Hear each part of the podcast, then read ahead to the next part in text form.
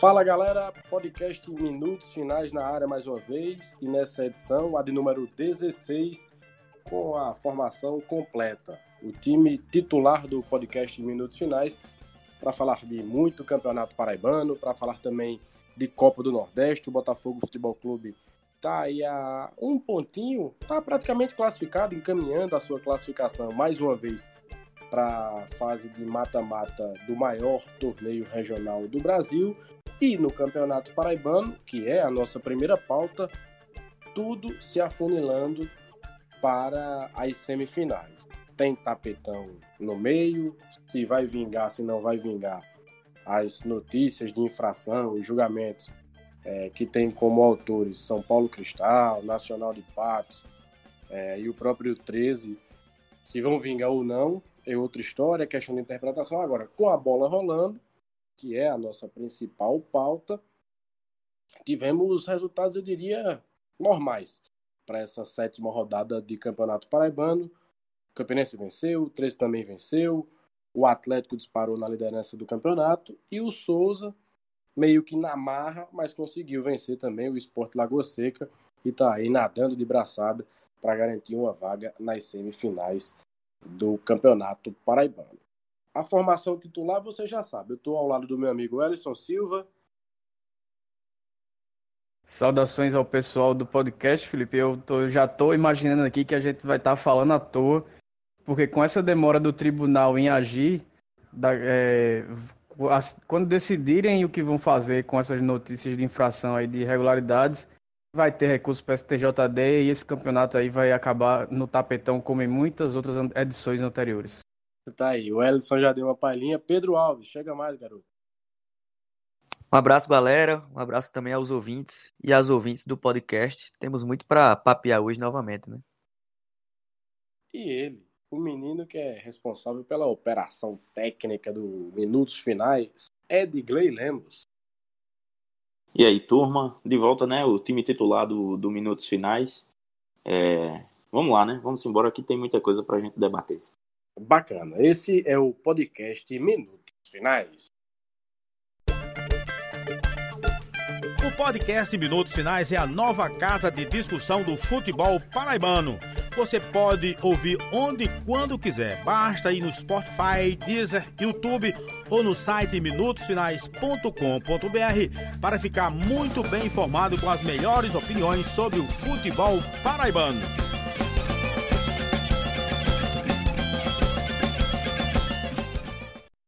Bacana, estamos de volta com o podcast Minutos Finais. Hoje, repito, com a formação titular mais uma vez. E depois de um certo tempo, quando eu não estava fora, o Pedrinho estava fora, enfim, cada um com suas atividades. E hoje a gente chega para falar sobre a sétima rodada do Campeonato Paraibano, que foi iniciada no sábado, dia 7 de março, com um jogo equilibrado e com a Raposa, rapaz, vencendo na marra, gol ao, ao apagar das luzes e conquistando mais três pontos para se manter na liderança do grupo B do estadual, ainda que com um jogo a mais que o Souza. Porém, esse jogo a mais que o Souza tem é nada mais, nada menos é, do que contra o tetracampeão estadual, né, o Botafogo, o todo-poderoso da maravilha do contorno. E aí a gente já pode contar três pontinhos né, na conta do Belo. É, mas provocações à parte, o Campinense. Sei não, viu? provocações à parte, o Campinense venceu o, Sou, o Souza, venceu o, a Peri Lima por 2 a 1 Gols assinalados pelo Robertinho no primeiro tempo e pelo Jairo, rapaz. O meia Jairo, baixinho Jairo, aos 46 da etapa complementar, um chute de fora da área. O Campinense chegando a 13 pontos e me parece que os desfalques Canindé estava sem três dos seus zagueiros, né? o Alex Maranhão, o Wesley e o Vitão, os quais ele reveza na, na, na zaga e também na, nas laterais. Aí teve que botar o Dogival para fazer o miolo de zaga com o Camargo, improvisou o João na lateral direita.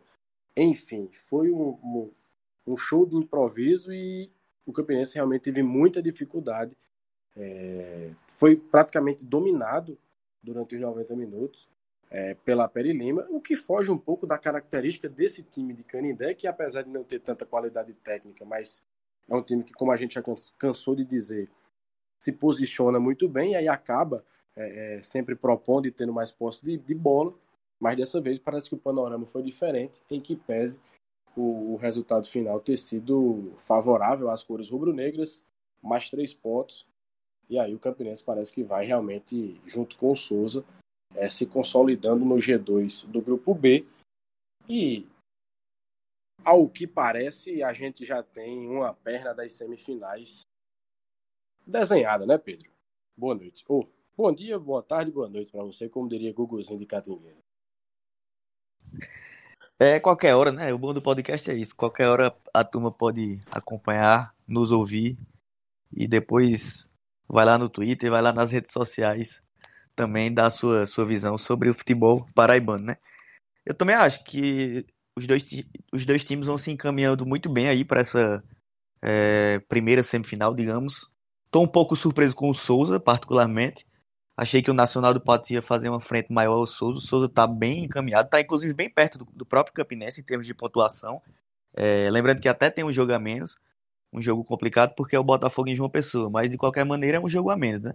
Ele pode aí, quem sabe, vencer o Botafogo e passar do, do Campinense é, quando se igualar o número de partidas. E o Campinense faz o que eu acho que tem que fazer mesmo, apesar de ressalvadas a, a, o investimento que é um pouco menor do que em outros anos, a dificuldade que o Campinense hoje vive, mas o Campinense eu vejo como um time muito mais pé no chão do que o próprio 13, né, que também tem dificuldades financeiras, também deve muito, é, mas o Campinense faz uma, um trabalho mais pé no chão e mesmo assim vai conseguindo é, o que se espera dele num grupo que é um pouco mais frágil do que o outro. Acho que a gente já pode cravar isso muito bem, né? O grupo B é um pouco mais frágil, então ele teria uma facilidade de classificação, é, mesmo que, por outro lado, ele tenha uma dificuldade maior de tabela.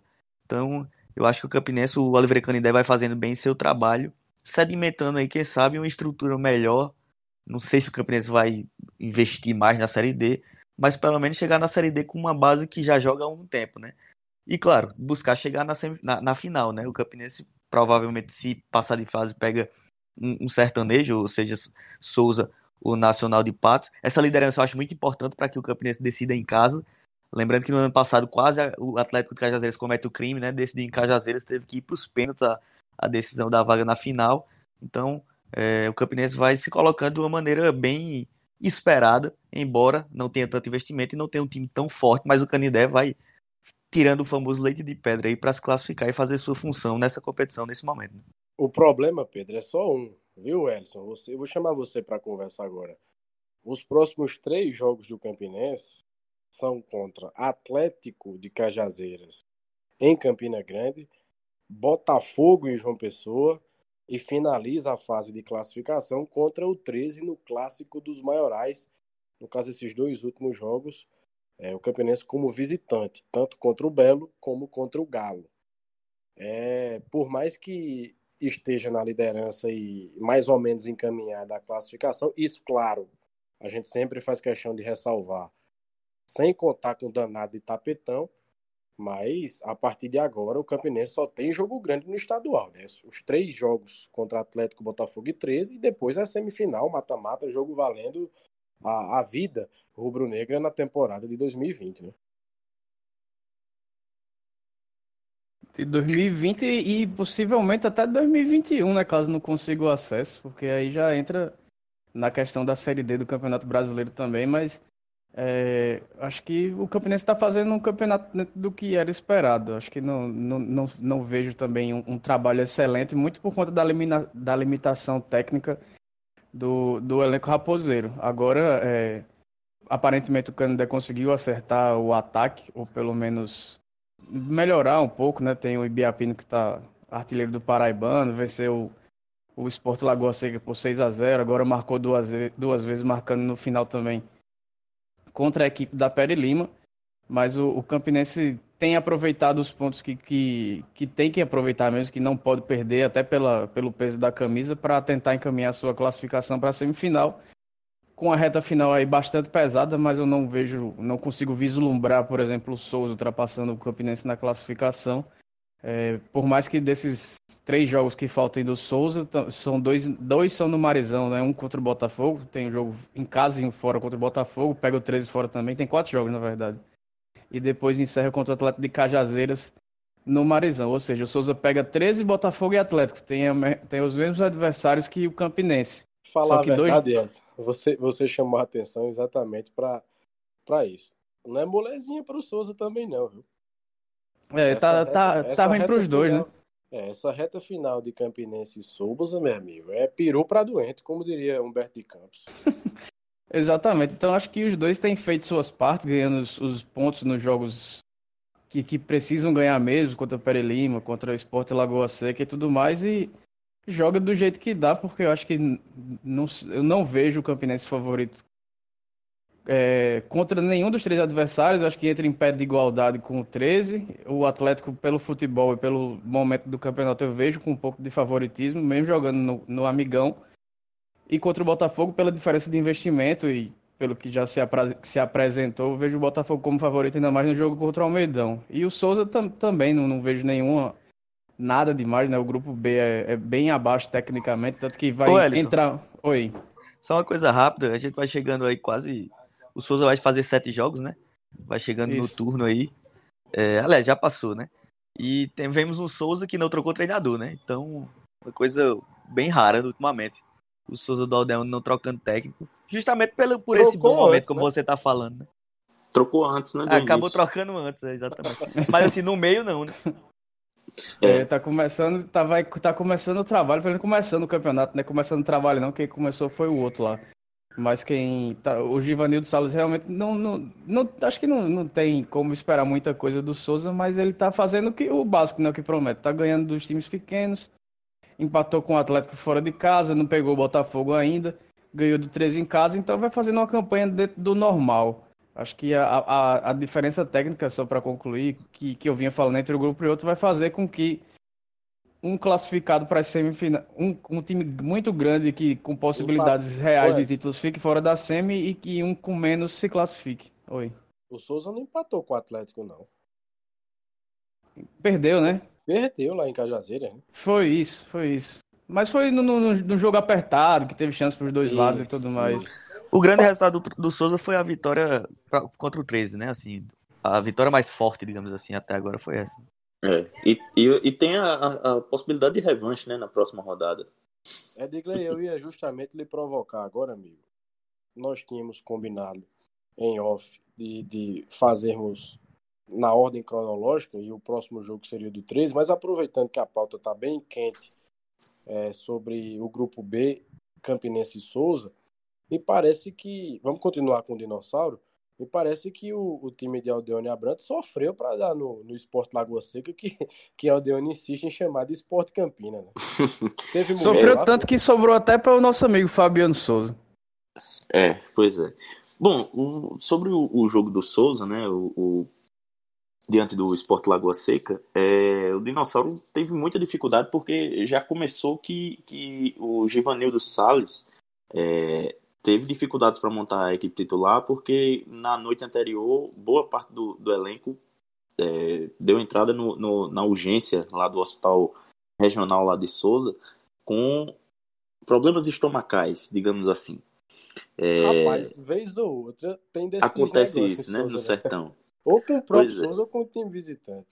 Exatamente. É, dessa vez foi com o A Souza. famosa caganeira, né? Ela mesma. então, então é, alguns, alguns jogadores não estavam 100%, né? Foi o caso da dupla de zaga, o Claudio Baiano e o Jefferson, mas que conseguiram entrar em campo. Já o Daxon, que é o, a principal contratação da, da equipe para a temporada, não, não conseguiu né, entrar em campo. É, então o Souza não jogou bem, teve muita posse de bola e tudo. É, mas no bambo, né? Sem, sem muita qualidade mesmo para no meio de campo para distribuir a, a, os passes e criar jogada com qualidade no, no campo de ataque. Então sobrava mais para o, o, Rodrigo Poti e o Joboy é, pegarem a bola, e, a bola e levarem para frente de, de, qualquer forma. E isso não estava dando certo. Né? No, no, no, primeiro tempo, o Souza até balançou as redes, mas o, o árbitro é, anulou o gol E essa é uma das queixas do, da equipe do Souza, de ter anulado o gol do. que também foi o Romeu que, que marcou. Depois, aos 41 minutos do segundo tempo, ele viria a marcar. E aí, de fato, é, seria o gol da vitória. Mas o Romeu marcou no, no primeiro tempo, depois no escanteio cobrado pelo Técio, o goleiro do Sport, do Sport Lagoa Seca. Ah, para você ver que confunde até a gente. O Sport Lagoa Seca, o, o goleiro ele é, espalmou, o Cláudio Baiano é, escorou de cabeça e o Romeu completou. E aí, é, as imagens que a gente tem até o momento não são conclusivas, mas é, no ângulo que eu vi, é, dá a impressão que o Romeu está assim, é, à frente né, do, do, segundo jogador que tinha que estar tá atrás da. da é, para dar condição né, para ele no, no, lance, e aí ele, é, de fato, para mim, estava impedido. É, depois teve um lance de, de um pênalti que o juiz, o Thiago Ramos, marcou, mas que nas imagens que a gente teve acesso até o momento, o, o não, não foi pênalti, né? O, acho que é o Joboy que. Foi na, é na cabeça, né? Isso. Joboy foi chuta, na cabeça. Ou foi o Joboy ou foi o Filipinho. Ele, ele chuta e, e a bola acerta o rosto do, do marcador do, do, do Sport Campinho, do Sport Lagoa Seca. E é, acaba que o árbitro aponta a marca da cal meio que no susto. E aí o Bandeira depois chama a responsabilidade para si e é, anula a marcação. O que revoltou muito os jogadores do Souza e é, foi a origem da, da, da discussão no, no Twitter que levou a, a, o pessoal lá de Souza a xingar muito o, o Fabiano, nosso companheiro Blackout, que apanhou de graça aí nessa, porque a forma com que ele tweetou é, para o pessoal do, de Souza deu a entender que os jogadores do Souza que fizeram pressão no, no árbitro, quando, segundo eles, a pressão teria vindo do, dos jogadores Rapaz, do Esporte Campina, eu, né? Eu dei uma olhada na, no, twi na, no tweet de, de, de Blackout, de Fabiano, e nos replies também, nas respostas, e a conclusão que eu cheguei é que Fabiano é, é um santo, é, é revestido de paciência, porque, sinceramente, eu não teria respondido a nenhum. Também não. Nenhum. e se respondesse seria de uma forma não muito educada. E, e além disso, ainda teve o, o, o um lance que, que é, foi o do, o do gol do Souza, dos 41, seg 41 minutos do segundo tempo, é, que o Romeu botou a bola para dentro, um lance até parecido com, com o, do, o do primeiro tempo, e aí é, Dessa vez foi a vez do, do, do César Wellington, treinador do, do Sport Lagoa Seca, ele reclamar da arbitragem, né? enfim, aquelas coisas que, que é, tem muito aqui no, no futebol paraibano. Foi é, Thiago Ramos, né? Thiago Ramos, o, o árbitro, eu esqueci o nome do, do Bandeira 2, mas o Bandeira 1 que anulou o pênalti foi o Paulo Ricardo Alves. É, e teve também um, um prenúncio do que, do que foi o anúncio do Souza nessa segunda-feira, né? O, o, o Gianotti, o meia revelado pela, pelo Dinossauro, que rodou pro Botafogo, é, Palmeiras, enfim, rodou por um monte de, campo, de canto aí, retorna ao Souza, foi anunciado. É, rodou e sumiu nessa, também, né? É, rodou e sumiu, tava no, no Guarani de Sobral.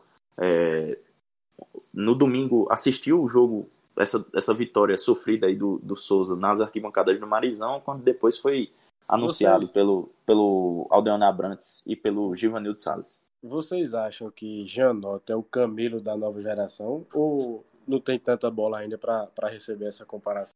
Porque roda, roda, roda, roda e para no Souza, né? É, eu, eu acho que ele tem, tem talento. É, é, assim, fugindo um pouco da, da tua pergunta, mas eu acho que ele tem talento. Eu acho que é um, um, um cara que, que se ele focar mesmo só no campo e bola, ele pode, pode ir longe. Longe, assim, de tipo, sair lá do sertão e, e ou para Campina e ter destaque num dos times de Campina Grande e João Pessoa e a partir daí deslanchar na carreira.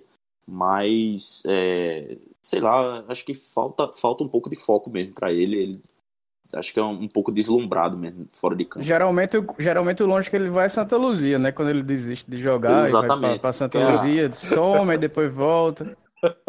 Mas é um jogador que que surgiu com potencial em 2015, agora vai fazer 24 anos e não estourou ainda, né? Passou não, 22, pô, ele tem 22. Ele tem 22, 22? recém-completados. É. Mas aí passou por base de Palmeiras, passou pela. fez pela teste no Atlético Paranaense, jogou, jogou, jogou copinha pelo Botafogo e tudo mais, mas. Quantas copinhas ele já tem no currículo? Acho que só uma do, a do só Botafogo. do Botafogo mesmo. E foi uma ótima copinha dele, inclusive. É, ele, ele é. ali no Botafogo ele fez um bom trabalho. É, era uma, uma tática do Ramiro Souza um pouco complicada, que é pega a bola e joga no Joboy. Desculpa, no, Janote, no, no né? Janote. E o Janote era muito sacrificado naquela equipe. Mas ele tem esse problema, né? Ele, ele foge muito do, de, de, treino, né? Um cara que gosta é, muito de treinar. É complicado, pelo psicológico complicado, enfim, por diversas coisas da vida dele. Em, 2018, em 2018 ele até voltou pro Souza também, numa circunstância dessa. É, que ele Mas era talentoso, é talentoso. É. Era um bom jogador. Eu, não, talento, eu não, lembro quem era, não lembro quem era o treinador, só que quando o Genote chegou, o Aldel, acho que era o Jason. Acho que quando o Genote chegou aí, e o treinador não botava para jogar, e o Aldel demitiu o treinador para fazer ele jogar e acabou que deu certo. É, foi 2018 isso, né? Que ele jogou e até teve um certo destaque no Souza, mas aí deu, deu aquelas loucuras nele e ele fugiu para Santa Luzia de novo. Seguindo o baile, a gente chega. A gente volta um pouquinho no horário do domingo, porque às quatro da tarde o 13 recebeu o São Paulo Cristal depois de uma semana turbulenta, com demissão de Celso Teixeira, contratação rápida do Moacir Júnior baixaria nos bastidores com mensagens de áudio é, de Celso Teixeira com o diretor do, de futebol Ivandro Neto, que eu acho que não vale, não vale nem a pena a gente tá, tá, tá repercutindo mais isso, porque. É... E aí eu tô tendo a oportunidade de falar sobre a demissão de Celso somente agora, mas pedra cantada mais do que essa não tinha, né? Eu acho que no primeiro e no segundo programa eu mesmo falava desse, desse, desse prazo de validade que o Celso tinha e é lamentável, é extremamente lamentável como uma figura como o Celso Teixeira só sai dos clubes brigando com baixaria, com discussão, com. Enfim, do Campinense foi assim, quase chega às vias de fato com, com o então gerente de futebol rubro-negro Marquinhos Marabá. Aí agora briga com o diretor e a gente fica naquela, naquela sensação. Será que todo mundo tá errado e Celso tá, tá certo sempre, né? No último episódio a gente até destacou reiterada, reiteradamente o, o quanto a gente já tinha alertado essa, é, Isso, dessa de demissão, né? O prazo de validade e, de, e eu até, me lembrei, até me lembrei de algo que não lembro se, se tu falou no ar ou se, ou se foi em off, a gente conversando antes de alguma gravação, que ele é avesso à paz, né? Não, se, eu, se... falei, eu falei, eu falei em on. Eu falei em on. Ele não gosta de ambiente de paz. Ele tem que ter alguma coisa para conturbar, para perturbar, para ter briga, ter, enfim. Mas e, aí... e, bem, isso é, é porque o trabalho dele é muito o trabalho dele é muito em cima do conflito, né? De tentar juntar e de motivar a galera na base do, do, do conflito, seja com quem quer, com quem quer que seja. Mas agora também deixar só para registrar que é, é, no, no, normal e, e, extremamente justo que ele saia cobrando os três meses de salário atrasado que não. ele disse que o 13 deve para ele, né? Quanto a então, isso? Outra coisa além disso é que como é que o 13, não, tentando se, se reestruturar, ou nem tanto assim, começa uma temporada com o Celso, né? Porque já, já havia trabalhado com o Celso há pouco tempo atrás, em 2017, ele tinha sido treinador do Foi 13. exatamente o que a gente comentava, velho, só nos primeiros programas, né?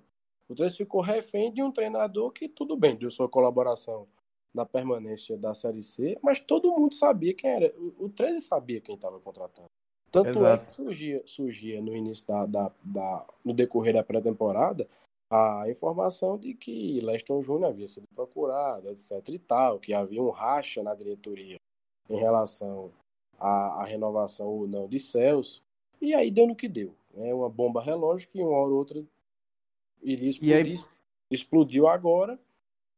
E, e, parece que, que essa aqui, quem toma as decisões da diretoria, vai muito na base do que o torcedor pensa e também na, na memória afetiva, né? Parece que não, não tem capacidade de fazer decisões ou buscar um caminho que não seja tão óbvio, porque foi assim no, no retorno do Flávio Araújo, que, não, que acabou não dando certo.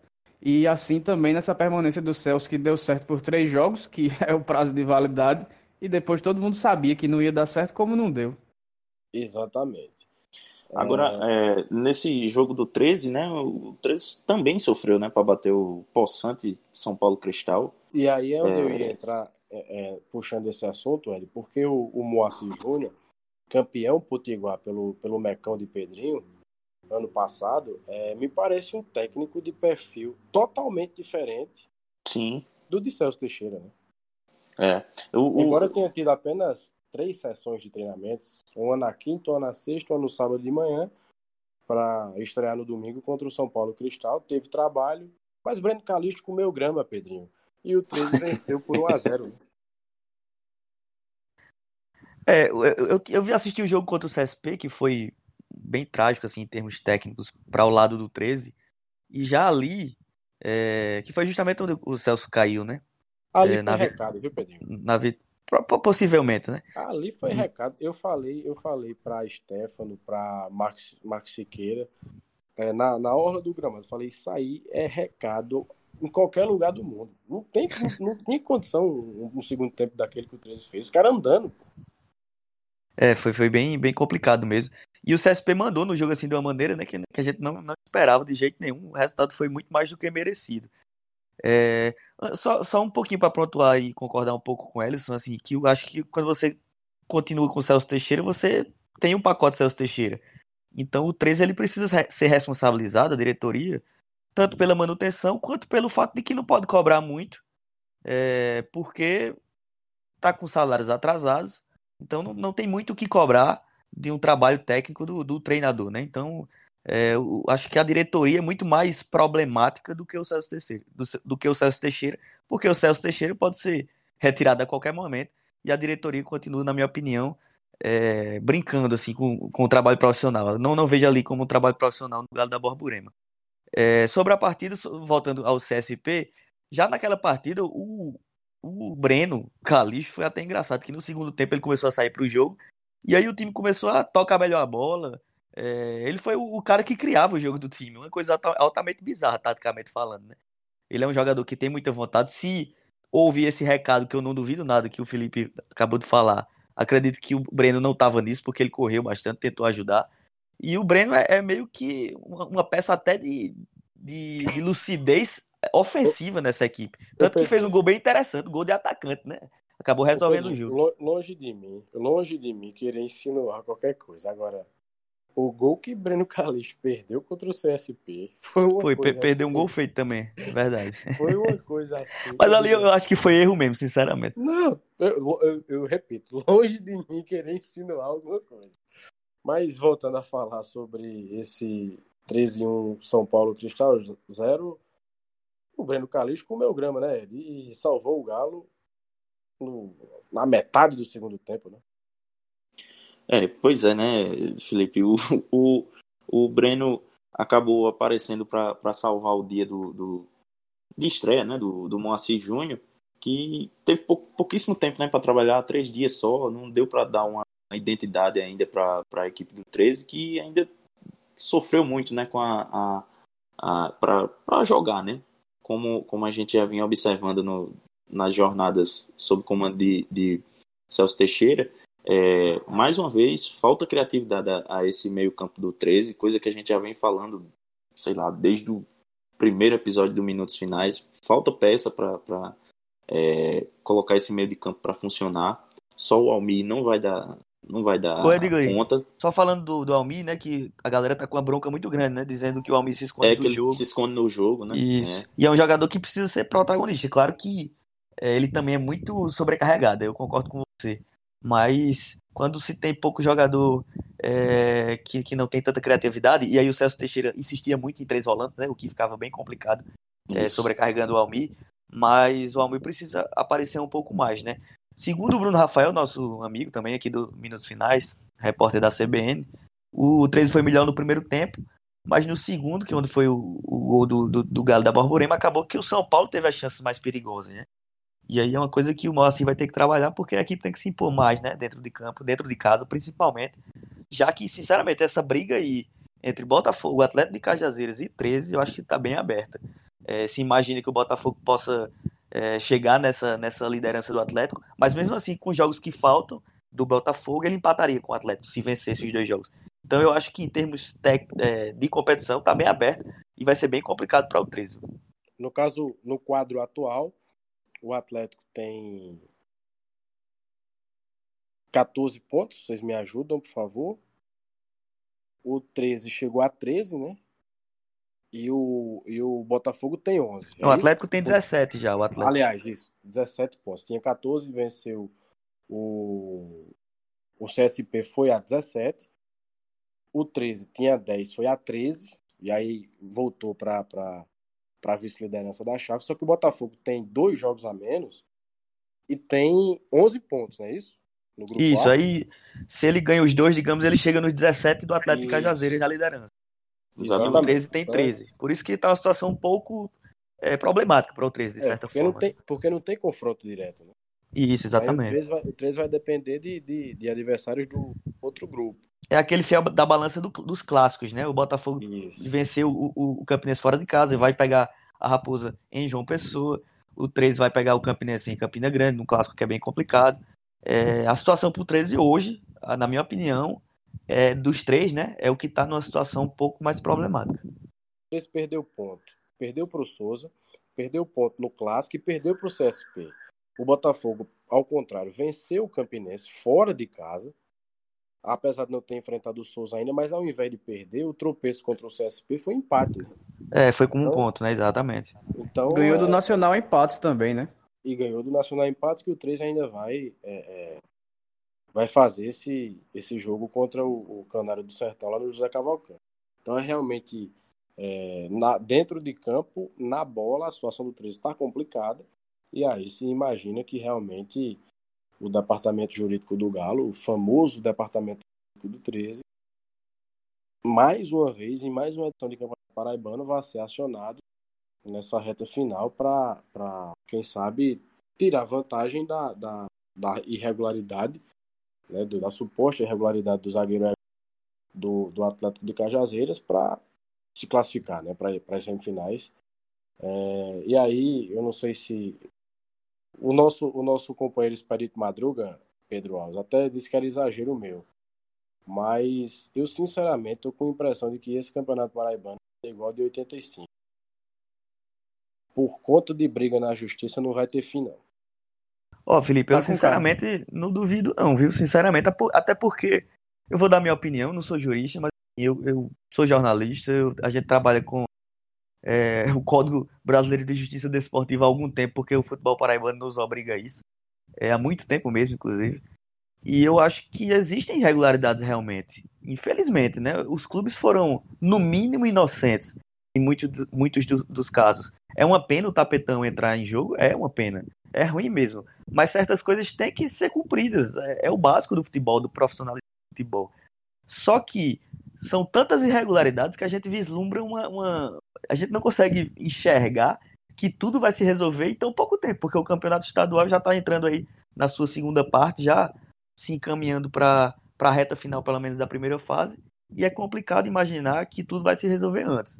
Então, eu acho que o que você disse não é exagero, honestamente. Não sei se é o que vai acontecer, mas é, é, é tanta coisa envolvida, tanta política no meio da, da justiça também, e tanto, tantos clubes envolvidos, que vai ser bem complicado aí se resolver esse imbróglio jurídico. Eu acho que o bicho pega porque tem um clube grande envolvido, né? Aliás, exatamente.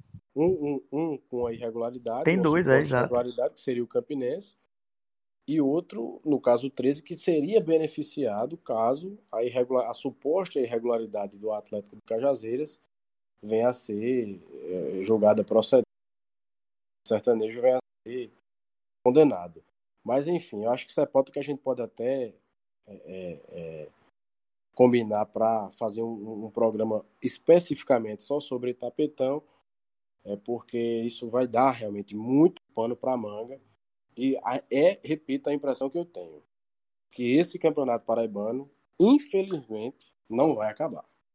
Ou vai ficar, vai ficar para o segundo semestre, no mínimo. Vale, vale destacar, né, Felipe, que por enquanto só há parecer da, da Procuradoria do TJD, é, pelo menos até essa segunda-feira, dia 9 de março, é, só há parecer da Procuradoria do TJD sobre o caso do Joboy e que é, até o momento ele é favorável à tese do Souza, né? De que o Joboy Mas... não foi intimado e tal.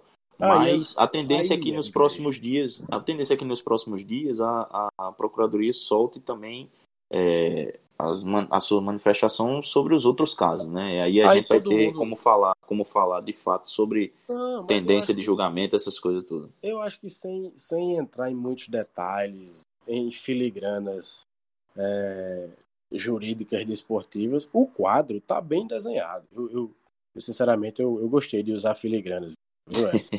tava esperando esse momento. É, eu tava esperando esse momento. Mas sério mesmo, sem, sem, sem entrar nessas filigranas, nessas chincanas jurídicas desportivas, o quadro tá bem desenhado. A Federação Paraibana de Futebol e o TJDF da Paraíba não vão querer punir os clubes, por mais que as as supostas irregularidades sejam, de certa forma, flagrantes. E aí é onde reside o perigo de o campeonato ser paralisado e não acabar. Por quê? Porque envolve time grande na jogada. O 13 não vai querer ficar de fora das semifinais com um clube supostamente atuando com um jogador irregular. E aí o julgamento vai ser exatamente, jurídico, né? é, exatamente. Ser, o julgamento vai ser político, não jurídico, né? Exatamente. Eu, eu, acho que o ponto que o Felipe quer dizer também é o seguinte, como tem dois grandes envolvidos, sobretudo o 13, acho que o 13 é a grande coisa, porque é, o 13 não vai querer perder essa, esse direito, que na minha opinião, inclusive, é bom, e a partir do momento que é o 13, o 13 tem força para ir mantendo isso em, em, termos até de, de investimento, né? De seguir com o processo até o STJD, até a FIFA, até onde danado for. Então, é isso é, realmente eu concordo com o Felipe, por, por isso que fica um pouco em xeque o campeonato. E outra, né? O, o próprio 13 escapou de, de, uma, de uma punição como a que pode, pode ocorrer sobre os clubes que escalaram de forma irregular. Exatamente. É, por, porque foi atento, né? Nesse, nesse, nesse caso. Então, eu não me lembro nem qual foi o jogador. Foi o Fialho. Júnior Fialho, Fialho, né? Júnior Fialho. Que né? também estava na mesma situação é, como a maioria desses jogadores. O 13, corretamente, na minha opinião, não botou para jogar porque ele estava suspenso. Porque no caso, no caso do, no caso do Júnior Fialho, o que talvez tenha chamado a atenção do 13 é que o jogador era artilheiro da segunda divisão do Paraibano, chegou até a final do Campeonato Paraibano e dos supostos irregulares foi o que por último jogou. Então se tinha é, é, mais avivamente na memória a, a, situação disciplinar do atleta. É, já o Egon jogou no Paraibano do ano passado pelo Atlético. Mas o, jo, o, jo, o Joboy, por exemplo. O Joboy foi expulso na final. A, a, o segundo jogo da final, exatamente. É um, é um caso então, semelhante ao Júnior Fialho, é, por é exemplo. É o caso do Júnior Fialho. Ok, ok, tudo bem. Mas, enfim, o, o, o fato é que os jogadores estavam irregulares. O direito de quem está pleiteando é, esses Sim. pontos parece. Isso aí não se discute, não. Isso aí não se discute.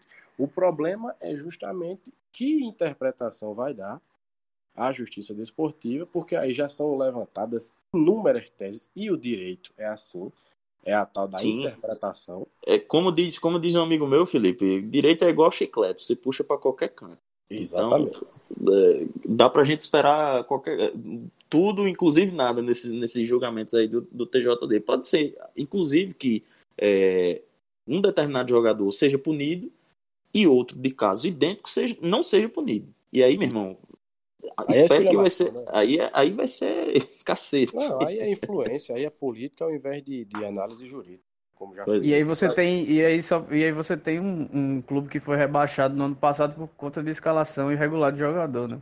Exato, que foi o, o, o Sport de Patos, o CSP só tá sofrendo isso novamente por conta do, do da de ter ganho né, na, na, é, de ter ganho na, na, na justiça desportiva, ganho não, né? De ter pedido a perda de pontos do, do esporte de patos e assim permanecido na primeira divisão. Aí agora... E o esporte nem recorreu, aí vai, vai pro mesmo canto agora. É incrível. Não, e agora o feitiço tá virando contra o feiticeiro, já é, Exatamente. Exatamente. É, e é, sobre só uma, uma pitadinha sobre o, o jogo do, do Atlético, rapaz, como tá jogando o, o, o, o Trovão, viu? Vocês viram o segundo... tá em outro patamar? É ainda não, ainda não. Tem que ganhar primeiro. E é uma pena, é uma pena né, que, que o Atlético não, não enfrente é, Botafogo e 13, por exemplo, nessa, nessa primeira fase, porque seria a medida de em que estágio está o trabalho do, do Ederson Araújo, né? Porque sinceramente. Você tá querendo os- dizer que o Atlético só pegou pato morto, velho? Não, s- é o que eu ia falar. O, o- o- sinceramente, no grupo, no grupo B, eh, os adversários são muito mais fracos que, que, o, que o Atlético. Ah, em que pese ter, ter o Campinense, eh, o Souza, mas enfim, o Atlético foi lá e ganhou dos dois, né? Dos dois melhores times do, do outro grupo. Ganhou dos dois, né? E ganhou, eh, de certa forma, até tranquilo. Eu tô com a pergunta pronta para Edson Araújo. Aliás, du- duas perguntas prontas. Primeiro é: o Atlético está em outro patamar? E a segunda é: o Atlético está sem freio? Confiante? Muito criativo, muito criativo. Mas. Tá confiante, Felipe? Confiante. Rapaz, eu acho que tá passada a régua, né, nessa sétima rodada do Campeonato Paraibano, em, em que pese a gente repetir que ainda falta um jogo para ela estar completa é, na prática mesmo, que no caso é o jogo do, do Botafogo contra o, o Nacional de Patos. Mas, como isso vai ficar mais para adiante, obviamente, essa pauta será incluída em uma próxima edição do, do Minutos Finais, que agora chega à sua reta final para falar do já quase classificado Botafogo Futebol Clube, que venceu o Imperatriz por 2 a 1 no sábado. Por um golzinho do Vitória não foi classificado sem Isso. entrar em campo, né? Exatamente. Tá faltando só um pontinho para classificar matematicamente, mas eu acho que a gente já pode considerar o Botafogo um virtual classificado para o mata-mata do Nordestão, não é, Elson? Quase classificado e vaiado, né? Que é o que mais impressiona, que é a corneta na, na torcida do Botafoguense está com toda nesse começo de ano. E Parece aí, que já dá pra- só, só para só Ah. abrir um parênteses, eu vou esperar as análises e os comentários de vocês para é, para deixar registrada a minha impressão do Botafogo para a temporada de 2020, tendo visto, acho que o sexto jogo do Botafogo, como eu já vi nessa temporada de, de, de 2020. E aí fiquem à vontade e eu, eu prefiro deixar o meu comentário para arrematar esse assunto. É, então, o Botafogo fez um. Acho que é bem provável eu, que, se não foi o melhor, foi um dos melhores jogos dele no ano, nesse sábado, por incrível que pareça, por mais que tenha sido vaiado do intervalo do jogo até o fim da partida. É, um jogo bem interessante, o time controlou com e sem a bola. Sofreu muito pouco, o Felipe levou um gol e defendeu o pênalti e também não trabalhou muito mais que isso no jogo todo. A questão toda é que o Botafogo sem Léo Moura, sem o zagueiro Luiz Gustavo, sem o Rogério também machucado, mesmo bastante desfalcado, conseguiu é, imprimir seu ritmo e ser um, ligeiramente parecido com o time que encantou em 2019. Mas Ô, aí uma Edson, partida. Oi. Dá pra dizer que, que em nove minutos o jogo tava praticamente resolvido. Foi basicamente isso. O jogo teve um começo totalmente insano. O Botafogo fez um gol com dois minutos. No lance seguinte fez um pênalti que o Felipe depende- defendeu. E cinco minutos depois já teve outro gol de pênalti também do, do Rodrigo Andrade, que foi o único, a única contribuição dele pro jogo. Porque se, se o Botafogo não tivesse ganho os três pontos contra o Imperatriz, poderia botar todo na conta do Rodrigo Andrade, que em três lances extremamente decisivos tomou a decisão errada e num, um, num contra um, no, num três contra um do Botafogo contra a defesa do Imperatriz, é, desperdiçou a oportunidade de fechar o placar. Acho que num, num, num jogo de tomada de decisões melhores do seu camisa 10, o Botafogo poderia ter ganho essa partida por 4 ou 5 a 1 sem, sem ser nenhum exagero. Mas aí acabou que com a pressão, com os erros, a pressão da torcida que já vem sendo grande vai aumentando. E aí fica aquele clima de tensão no estádio, os jogadores já ficam um pouco mais nervosos, vão cansando, a perna vai pesando, o adversário vai crescendo. Mas ainda assim o Imperatriz tentava sempre com, com bola na área, que passava direto, não passava, passa, não passa, passa, não passa, mas o Felipe não chegou a fazer nenhuma defesa que possa ser considerada que salvou a equipe. O Botafogo fez um bom jogo, está muito bem encaminhado aí na Copa do Nordeste. É, deve se classif... deve agora brigar, vai pegar o Santa Cruz na quinta-feira e deve brigar agora para ficar entre, entre, a primeira e a segunda colocação para decidir em casa na, no mata-mata, assim como foi no ano passado, que ajudou bastante a, a, a, chegada da equipe na, na final da Copa do Nordeste. Mas eu, eu go, gostei de, não sei, 70% da atuação dessa da, da, equipe nesse jogo e bem desfalcado. Eu acho que, que foi um jogo bom da equipe do Botafogo. As vaias eu entendo todo o contexto da temporada e, e o, a falta de, de, de, conseguir decidir o jogo mais rapidamente, depois de ter feito aquele início com 2 a 0 em 9 minutos. Mas eu, eu, acho que foi a primeira boa, o primeiro bom vislumbre que eu fiquei do time nesse ano de 2020. Só para acrescentar um pouco o que Ellison falou, eu acho que o, a partida em si, a, a grande valia da partida para o Botafogo, é, foi que o setor do meio-campo, enfim, acho que pela primeira vez, é, funcionou um pouco melhor, né? Por mais que o Rodrigo Andrade tenha errado muito, e na minha opinião, no, no saldo da partida, é, ele foi. não foi bem, né? Não chegou aí bem. Mas o Rodrigo Andrade entrou na partida, ele entrou no jogo, ele buscou o jogo e tentou é, criar chances para a equipe. O Cássio Gabriel, para mim, que foi o melhor do jogo também, né? E, finalmente os dois meias funcionaram mais. Senti um pouco falta ainda, que eu sinto bastante do Everton Heleno, que para mim tá jogando muito longe do gol, tá, tá é, participando apenas da saída de jogo inicial ali no meio campo. Acho que ele poderia funcionar um pouco mais à frente. Mas foi a, partida, a primeira partida do Botafogo, pelo menos, que eu vi que o setor de meio funcionou. Era até o momento o grande problema. É, também acho que concordo com o Edson no sentido de que o Imperatriz não, não ofendeu muito. Na primeira etapa, o Botafogo meio que em 10 minutos fez 2 a 0 e seria natural que o Imperatriz ia pegar essa bola para ele para tentar se lançar o ataque, o que acabou acontecendo, mas não houve nenhum volume tão bom do, do Imperatriz em, cria, em criação de, de chances de gol e acabou um gol na bola parada acontecendo. E na segunda etapa, o Botafogo logo, já no início da segunda etapa, corrigiu esse, essa, esse primeiro tempo que ele acabou se retraindo um pouco e corrigiu isso, já se impôs logo na segunda etapa também, novamente.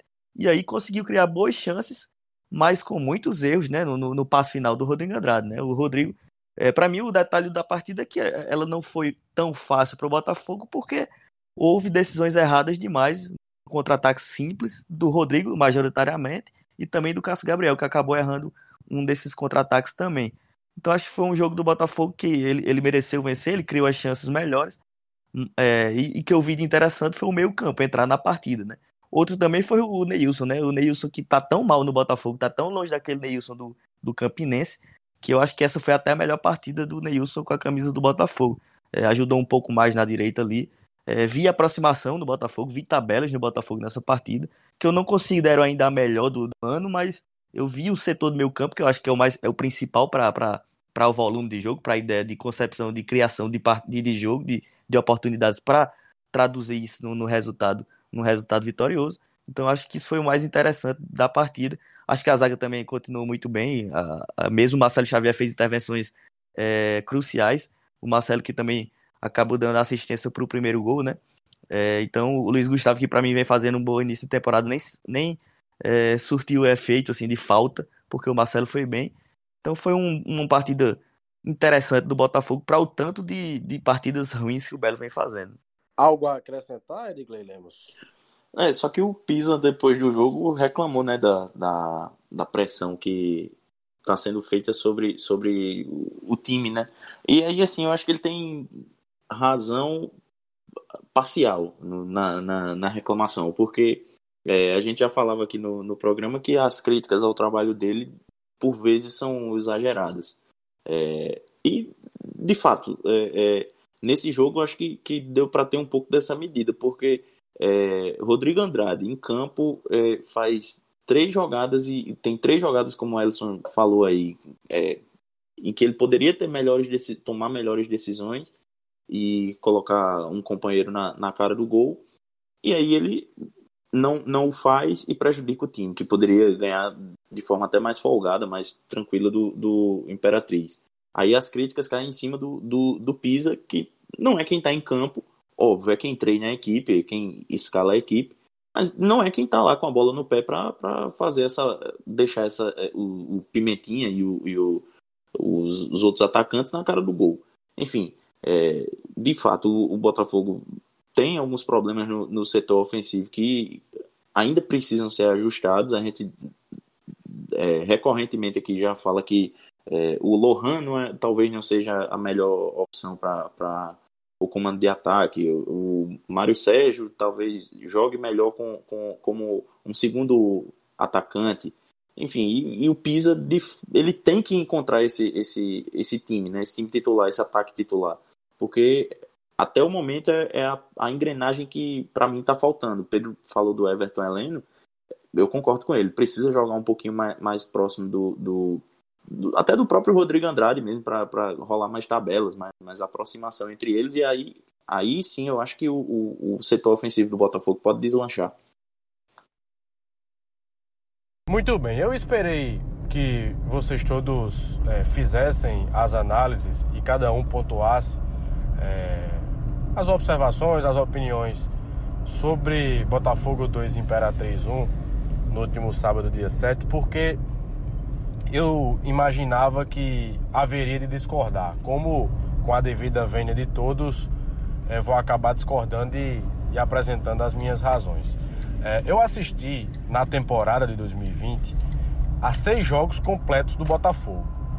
Um empate na Copa do Brasil uma derrota também na Copa do Brasil e quatro vitórias, sendo uma pelo Campeonato Paraibano e três pela, pela Copa do Nordeste. Acabei vendo de relance também alguns outros jogos, mas estou computando apenas os jogos que eu, que eu vi é, completo.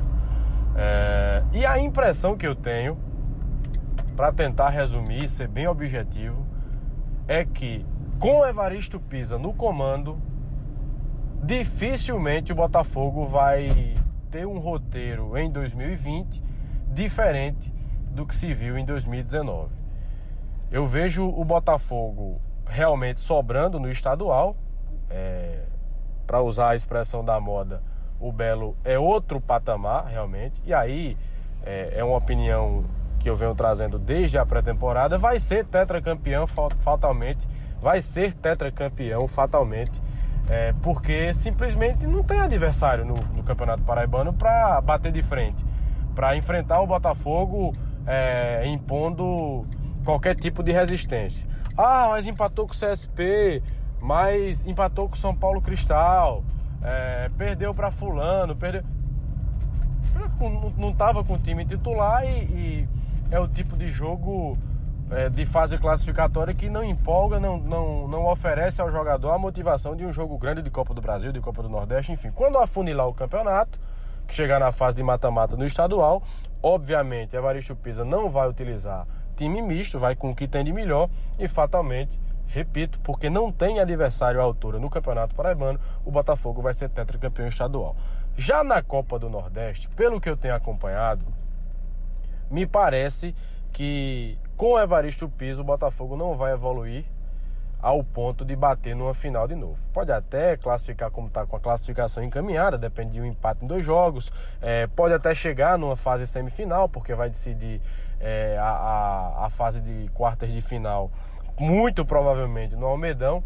Agora, o principal objetivo do Botafogo na série na, na temporada de 2020, que é a Série C do Brasileiro e, obviamente, o acesso à Série B nacional, eu acho muito difícil, pelo quadro de momento, com base no, no recorte de seis jogos completos que vi do Botafogo nessa temporada. Um detalhe: esses seis jogos com o time titular. Não teve time misto, não teve time reserva. Eu acho muito difícil, mas muito difícil mesmo, o Botafogo evoluir com Evaristo Pisa no comando. A impressão que tenho é de que acabou o repertório do treinador, independente do bom elenco que ele tem.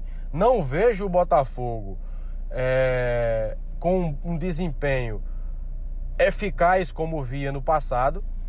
É um time que hoje vive de bola parada e aí ganhou do Imperatriz em jogadas oriundas é, é, desse tipo de expediente, de bola parada, um pênalti e uma, uma, um escanteio cobrado, uma falta cobrada. É, eu respeito a opinião quando o Ellison disse que o Botafogo controlou o jogo, mas eu observei é, no sábado contra o Imperatriz, em alguns períodos da partida, o Botafogo sendo controlado pelo Imperatriz, ou seja, o time do Maranhão, que tem um investimento seis vezes menor do que o Botafogo, é um time com uma folha de 150 mil reais, com jogadores jovens e pouco conhecidos no futebol do Nordeste, viu o Imperatriz tocando a bola, controlando a partida, tendo mais posse, propondo. É verdade que ofereceu pouco perigo à meta defendida por Felipe, mas é, é, tinha mais posse de bola em alguns períodos da partida, como eu já frisei, e eu não acho que isso seja normal. Eu acho normal o Botafogo controlar o jogo contra o Náutico, contra o Santa Cruz, que é o próximo adversário, contra um Ceará Sporting, time de Série A de Campeonato Brasileiro, contra um Fluminense. É normal e, e apesar de não, ser tanta, não, não se ter tanta expectativa nesse sentido, por exemplo, um jogo Botafogo e Fluminense, Fluminense e Botafogo pela Copa do Brasil, é, é, mas contra o Imperatriz eu não acho normal é, o Botafogo precisar controlar a partida. Fez dois gols em 10 minutos, ah, bacana, ok. Felipe defendeu um pênalti, beleza. Mas eu não acho normal o Botafogo se retrair para precisar controlar o jogo contra uma equipe é, como o Imperatriz. Eu realmente fiquei com a impressão muito negativa, chegada é, a essa época da temporada, já com o Botafogo tendo disputado mais de, de 10 partidas, e a impressão que tenho, o prognóstico que faço, e me arrisco a fazer esse prognóstico hoje, podendo, obviamente, é, e aí é como é toda a opinião, queimar a língua lá na frente, mas com o Evaristo Pisa eu não vejo o Botafogo evoluindo o suficiente na temporada para conquistar o principal objetivo do clube em 2020 e desde 2014, que é justamente o acesso à Série B do Campeonato Brasileiro. Ele tem um bom elenco, é, tem opções para rodar bem o plantel, mas taticamente, em termos de filosofia de jogo, de padrão de jogo, melhor colocando, eu não estou conseguindo enxergar a evolução no Botafogo e não vislumbro que isso vá acontecer durante a temporada, a ponto de, com uma Série C diferente, um regulamento que vai premiar a regularidade, não é, o acaso de, por exemplo, uma, um confronto de mata-mata, eu não consigo enxergar o Botafogo evoluindo a ponto de conquistar seu principal objetivo na temporada, que é o acesso à Série B do brasileiro. Repito, muito provavelmente o Botafogo vai ser tetracampeão estadual porque não tem adversário no Campeonato Paraibano. Pode até bater numa semifinal, quem sabe até de repente uma outra final. Eu não acredito de Copa do Nordeste, mas pode acontecer. Agora, no principal objetivo na temporada, vou repetir mais uma vez, não vejo o Botafogo com o Evaristo Pisa evoluindo a ponto de subir para a Série B do Campeonato Brasileiro. Muito bem, então a gente chega nessa reta final de podcast Minutos Finais, sempre com o destaque para as nossas redes sociais. Né? Tem Twitter, tem Instagram, e a gente pede sempre que o ouvinte do podcast Minutos Finais interaja, mande sugestão, critique, é, enfim, troque uma ideia conosco pelas redes sociais que serão elencadas pelo Ellison Silva nesse exato momento. Pois é, Felipe. Quem quiser seguir a gente no Instagram e no Twitter é o arroba minutos underline finais. No Facebook é no facebook.com barra finais. Escutem a gente no Spotify, no Deezer, no Google Podcast, no Apple Podcast e também no nosso site podminutosfinais.com.br. E só para deixar registrado aqui, as péssimas é, homenagens ao Dia Internacional da Mulher, 8 de março, prestadas pelo Botafogo, que botou umas meninas fazendo papel de tontas no meio do gramado para bater pênalti sem goleiro num gol em uma ação promocional que faz todo jogo, mas aí com homens. Tem o goleiro reserva que vai defender, dessa vez colocou, como era em homenagem ao Dia das Mulheres, escolheu três mulheres para bater sem goleiro, como se elas não tivessem capacidade ou, ou coisa do semelhante. É, Pense numa ideia maravilhosa essa. Pois é, para chutar numa bola no gol. Levou três sócias para o camarote, tirando elas da arquibancada, para botar isoladas no canto lá em cima, coisa que faz todo jogo também, sempre ou quase sempre, com sócios homens. E para presidente da Federação Paraibana de Futebol, Michele Ramalho, que entrevista ao Voz da Torcida, disse que não enxerga preconceito contra a mulher no futebol, diz que existem poucas mulheres no futebol por falta de vontade das mulheres, porque ela teve vontade e inseri, se inseriu nesse meio é, e foi muito bem recebida.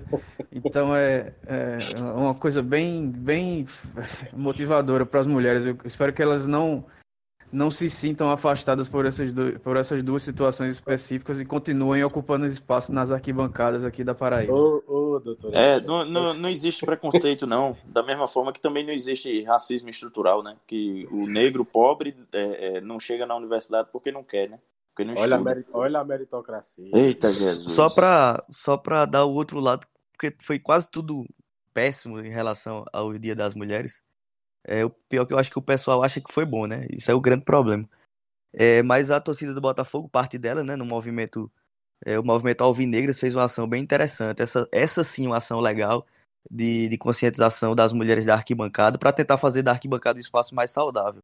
É, elas, inclusive, ajeitaram todos os banheiros femininos do estádio, porque infelizmente nem o Botafogo, nem o, o poder público dão condições é, boas e saudáveis para o espaço delas, que é o banheiro feminino, um dos espaços delas, que é o banheiro feminino, um espaço de higienização, e, e elas tiveram que fazer para elas, construir para elas esse espaço melhor, e também vários textos para tentar conscientizar e educar mulheres e homens também, para que o espaço da arquibancada seja mais saudável para todas. E teve uma ação do Botafogo também, Pedro, só para finalizar de vez mesmo, e, e amigos, é, que o Botafogo fez uma parceria com o Presídio Feminino Júlia Maranhão e as apenadas que estão lá vão fazer artesanatos é, em parceria com o clube que serão vendidos na loja oficial do Botafogo e outras coisas mais. Isso aí sim poderia ter sido uma ação é. que poderia ter sido usado como prioritária, né, em homenagem ao Dia das Mulheres, mas fiz, preferiram fazer aquela palhaçada no Almedão e essa que foi tão legal acabou ficando em segundo plano. É, e, e sabe que, que é, essa questão aí do, dos, das né? Possivelmente foi coisa da agência de marketing que toma conta da comunicação do clube, né? Enfim, é, fica aí, fica aí o recado. A, a melhor ação justamente foi, foi essa daí que Ellison estava falando. Eu estava aqui segurando para falar. É, enfim, é, que, que versa sobre, sobre é, o, o tema das mulheres, versa sobre, sobre a questão da ressocialização, que voltou a estar em alta depois do, do da questão do Drauzio Varela, né? Enfim, é, vamos embora, né? Vamos embora. Esse, essas pautas ficam para um, quem sabe, um, um outro podcast, Digley. Que porventura a gente possa participar, enfim. Mas são questões, são questões muito interessantes, é verdade, são pautas é, muito boas de se discutir. Vamos falar de jangada que é pau caboia e vamos dar tchau para todo mundo e dizer que semana que vem, se Deus quiser, a gente volta. Um abraço para todo mundo. Valeu, tchau, tchau.